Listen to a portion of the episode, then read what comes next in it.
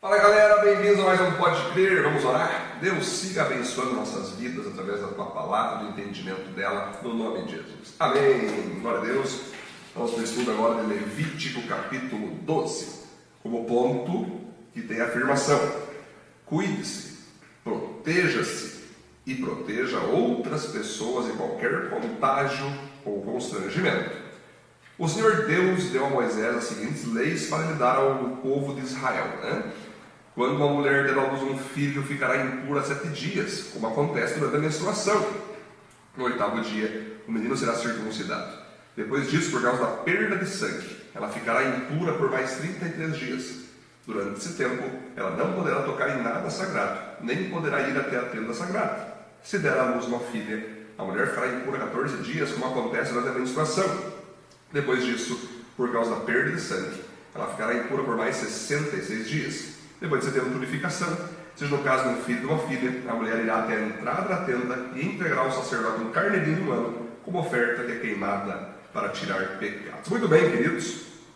Aqui então, seguindo, vamos relembrar que estamos falando do tempo de Moisés, há milhares de anos atrás, que não tinha época hospital, não tinha tantas coisas hoje que tanto homens podem ter, é, com medidas hospitalares, com mulheres. Né? Naquela época não tinha preventivo para mulher, naquela época não tinha absorvente, né?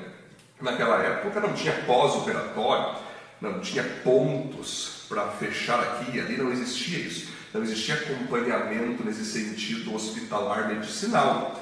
O próprio sacerdote, os próprios sacerdotes que eram os responsáveis por, naquela época, é, ajudar cada pessoa, cada homem, cada mulher.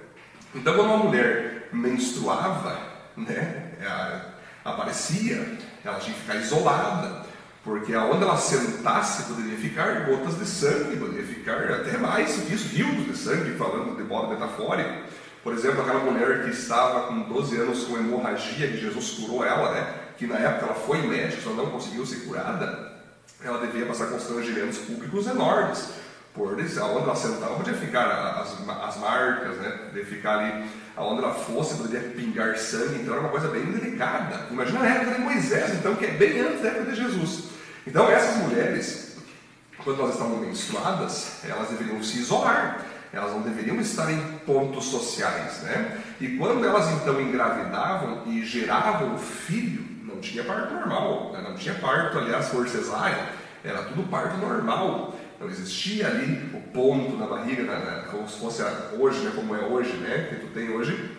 A mulher tem a opção de ser o parto normal ou ser cesárea. Né? Muitas mulheres, creio eu que a maioria, optam por cesárea, até por causa que é mais fácil no momento. Claro que depois a dor no pós-cesárea é muito maior. Se fosse normal, que tem a dor na hora ali, mas depois que o filho sai ou a filha sai, já se recupera mais rápido. Mas de qualquer maneira, as dores de parto acontecem com como Deus disse em Gênesis que a mulher sofreria dores no seu parto, independente se é parto normal ou cesárea, se vai vir a dor antes ou vai vir durante ou depois, né?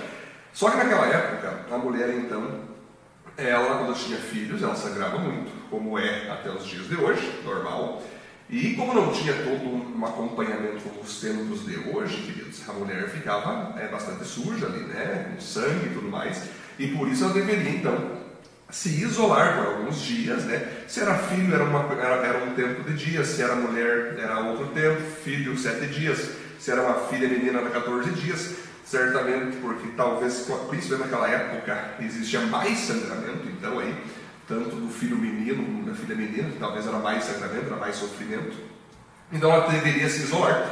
Justamente para que nesses dias ela também não pudesse aí alguém sentar na cadeira, né, que a mulher grávida, a mulher que teve o filho sentou, se, se manchar com o sangue dela e aquela coisa toda, e sem contar que naquela época não tinha proteções, né, podia passar bactérias, podia passar micróbios, essas coisas todas que a gente conhece muito bem, né?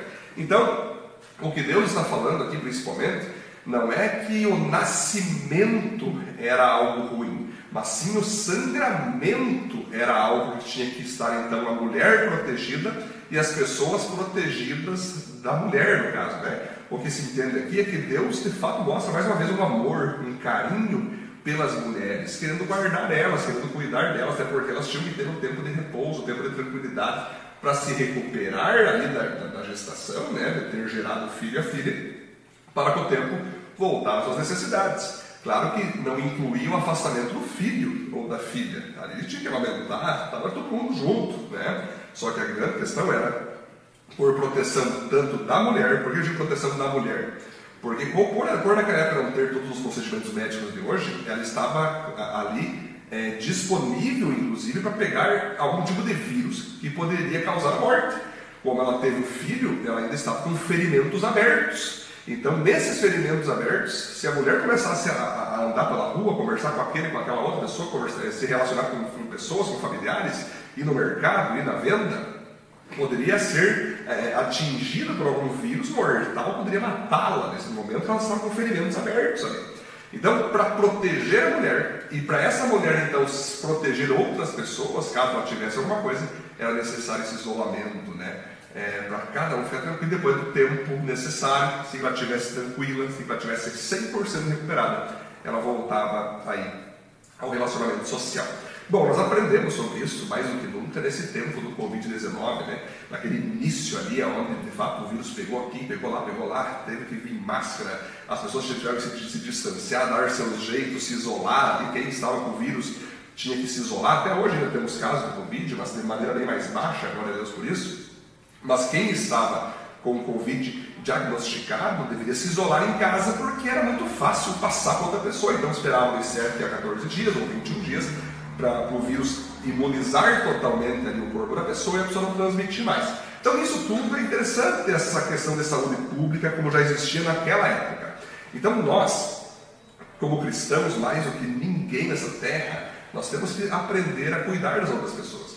Se eu estou com o vírus da gripe, assim, de modo horrível, eu evito é, é, falar com pessoas para mim poder não passar para elas isso. Né? Se eu tenho algum tipo de doença contagiosa, seja ela permanente, seja ela por algum tempo, eu devo evitar chegar perto dessas pessoas até estar recuperado. E isso vale também por quê? Porque eu tenho que amar o próximo como a si mesmo. Então, assim como eu tenho que cuidar de mim, eu tenho que cuidar do próximo. E se o próximo tem que cuidar dele, tem que cuidar de mim. E aí vale também, isso aqui pode jogar para o espiritual, uma pessoa, por exemplo, que está triste, que está angustiada, que está em luto, muitas vezes ela não, é, não é bom ela estar no meio de tantas pessoas. Claro que é ótimo ela estar amparada, ela estar consolada, né? ela tem que estar sendo ouvida. Mas quando eu falo o seguinte, se uma pessoa em luto, ela tem que ter pessoas ao redor dela mas as pessoas que estão ao redor dela têm que cuidar do que fala para ela, têm que cuidar do que pode liberar sobre ela. A melhor coisa é ficar ali do lado, não ter muita conversa, esperar passar aquele luto. Né? Por exemplo, uma pessoa que está emocionalmente ferida, uma pessoa que muitas vezes ainda não conseguiu lidar bem é, com as suas emoções, né? e ela é uma pessoa murmuradora, reclamadora, fofoqueira, são pessoas que muitas vezes você tem que evitar, você tem que evitar porque elas podem te contagiar, elas podem te levar a ser como elas estão sendo. Às vezes você está num dia mal, às vezes você acordou num dia péssimo, você sabe que qualquer fala atravessada você vai descontar, você vai xingar a pessoa, o que tu faz? Se tu percebeu que nesse dia você está mal, está doendo emocionalmente, está com raiva de alguma coisa, não sai de casa. E se sair, tenta abrir a boca o menos possível. Por quê? Agindo assim, eu tomo conta e cuido do próximo, né? E se o próximo souber que eu estou bravo, ele tem que também evitar falar qualquer coisinha estranha para mim, para que ele também entenda que eu estou num dia não muito bom. Aí que está o jogo, queridos. Um cuidando do outro, um entendendo a fraqueza do outro, um entendendo o momento do outro. Nós vamos nos cuidando, nós vamos, nos, nós vamos aí nos protegendo e fazendo de tudo para que a gente venha sempre estar saudável de modo espiritual, emocional e físico. Por isso aí, aí vai entrar o jogo, né, queridos? Quando a Bíblia fala que luz e trevas não se misturam, com certeza podemos aplicar aqui também que trevas são contagiantes. A luz que vem para as trevas, essa doença chamada treva, esses vírus que é a, a, a vida mundana, a vida carnal, ela pode contagiar alguém que está na luz. E por isso que não há como a luz ficar perto de um contágio de trevas, porque ela mesma pode ser contagiada. O principal é nós irmos até as trevas, não para se relacionar com elas, não para ter amizade com elas, mas irmos até lá, pregar o Evangelho, viver a vida cristã, para que a luz contagie aquelas trevas e aí o nosso benefício que recebemos do Senhor inspire elas, contagie elas, para que elas também possam virar luzes no Senhor.